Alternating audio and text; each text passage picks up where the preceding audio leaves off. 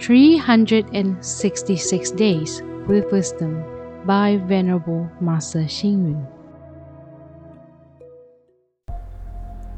May 3rd. Morning is the best start of the day. Diligence is the best exercise in a lifetime. A clear mind is the best tool to do things.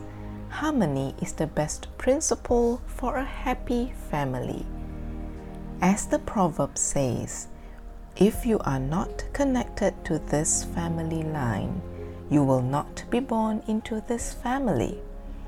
Living together as family members, we may eventually foster similar concepts, expressions, and habits. However, sometimes there might be differences in opinion or a different routine in daily life due to work.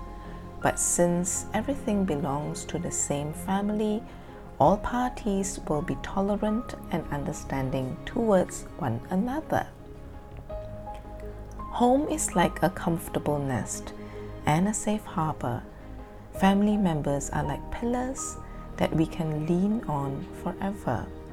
Home is a support station that is never closed.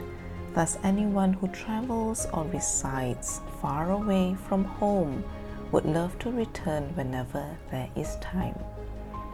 It is a place where one can share one's happiness, anger, sadness, and joy.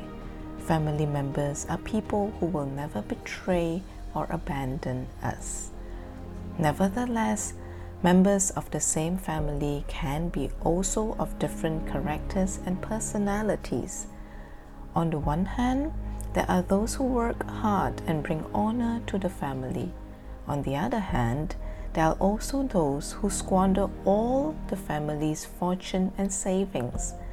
Family members should encourage a mutually supportive relationship and contribute to each other's well being at all times. Home is the nucleus of human organization.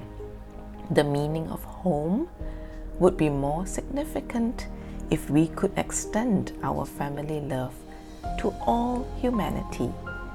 Read, reflect, and act. Family members should encourage a mutually supportive relationship and contribute to each other's well being at all times. Please tune in, same time tomorrow as we meet on air.